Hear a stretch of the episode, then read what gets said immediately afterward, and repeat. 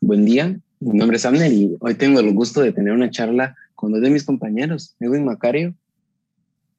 Hola. Y Rocío Herrera. Hola. Hace un rato estaba hablando con Rocío Edwin y no sé si tú, el que me estás escuchando, se ha enterado que en competencias descalifican a competidores de distintas disciplinas por haber dado positivo en dopaje.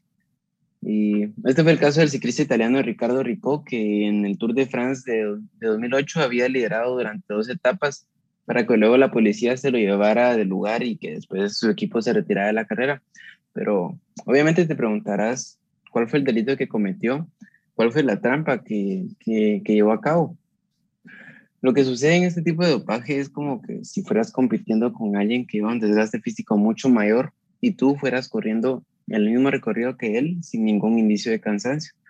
Este tipo de dopaje introduce al torrente sanguíneo más glóbulos rojos que transportan energía y oxígeno con la finalidad de lograr eh, mejorar el rendimiento del deportista. recordemos que, que, un organismo sano está en su capacidad de reponer los glóbulos rojos que envejecen y mueren, pero coméntame, Rocío, ¿qué piensas de estos deportistas que utilizan este tipo de fármacos para mejorar su rendimiento en las carreras? Sí, pues a mí me parece que hacen trampa, porque como tú decías, los demás competidores resultan en desventaja, están cansados y adoloridos, mientras que en este caso Rico tenía suficiente energía para seguir adelante con la carrera. Y aunque hayan practicado y se hayan preparado con arduos entrenamientos, ellos se sintieron con mucho más cansancio. El entrenamiento aumenta la resistencia y ayuda para aportar oxígeno suficiente a los músculos. Así se logra aguantar una carrera completa sin la necesidad de algún fármaco. Exacto, pero coméntame, obviamente las personas que utilizan estos fármacos van en una ventaja, pero ¿en qué consiste este suplemento? Este tipo de suplemento introduce al torrente sanguíneo más glóbulos rojos que transportan oxígeno para mejorar el rendimiento de un deportista. El fármaco que Rico se inyectó es el activador continuo del receptor de la eritropoyetina, sus siglas en inglés son CERA. La eritropoyetina es la hormona que aumenta los glóbulos rojos y se utiliza en pacientes que tienen anemia. Ok. Sí, obviamente eh, estos suplementos pues hacen, producen un cambio en, la persona que los utiliza, pero explícame, ¿existe algún, algún, alguna condición, algún, algún tipo de suceso que ocurre al, eh, en, el cuerpo, o sea, alguna desventaja que, que, produce usarlo con el que la persona que no los usa. Bueno, pues yo te voy a hablar sobre la fermentación que ocurre en condiciones anaeróbicas y se lleva a cabo después de la glucólisis. No produce ATP, pero es necesaria para convertir el NADH en NAD+, para que continúe con el proceso de la glucólisis. Hay dos tipos de fermentación. Una es la fermentación láctica, que produce ácido láctico a partir del piruvato, y la otra es la fermentación alcohólica, que produce alcohol y CO2 a partir del piruvato. La fermentación láctica es la fermentación del piruvato en el lactato. Este tipo de fermentación ocurre en los músculos y estos están tan activos que consumen todo el oxígeno que tienen. Cuando falta oxígeno, los músculos no van a dejar de trabajar de inmediato, pero sí les va a doler. Por eso los competidores están en desventaja porque les empiezan a doler los músculos mucho.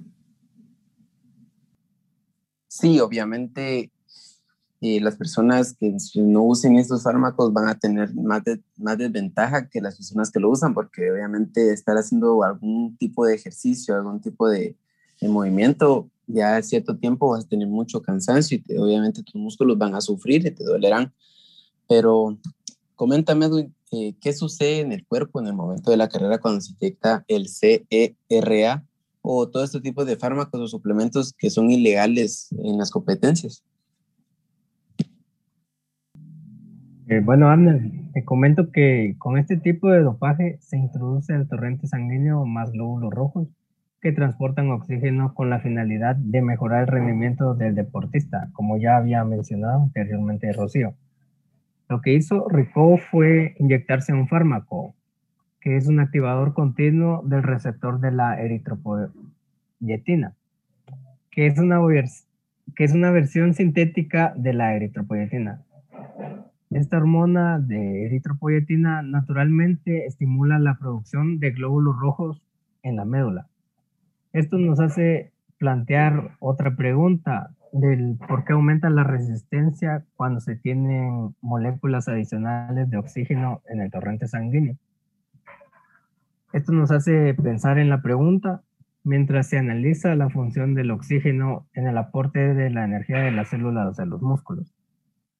Cuando las personas y otros animales se ejercitan vigorosamente, no pueden llevar suficiente aire a los pulmones, oxígeno a la sangre ni a los músculos. Para que la respiración celular cubra todas sus necesidades de energía.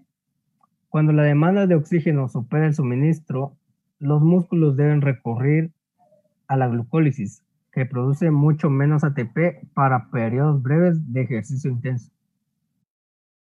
Sí, obviamente para que una persona o los deportistas, yo creo que si ellos quieren mejorar en su rendimiento, crecer en su rendimiento, necesitarán realizar distintos entrenamientos o forzar al cuerpo a ir a entrenamientos más intensos para poder mejorar su respiración y así poder tener una mejor oxigenación en los músculos y no cometer esta, este tipo de, de trampas que, que los fármacos eh, que producen. Entonces, pero bueno, este fue nuestro podcast. Espero nos hayas podido entender, escuchar correctamente y disfrutar de esta charla amena entre mis compañeros. Hasta luego.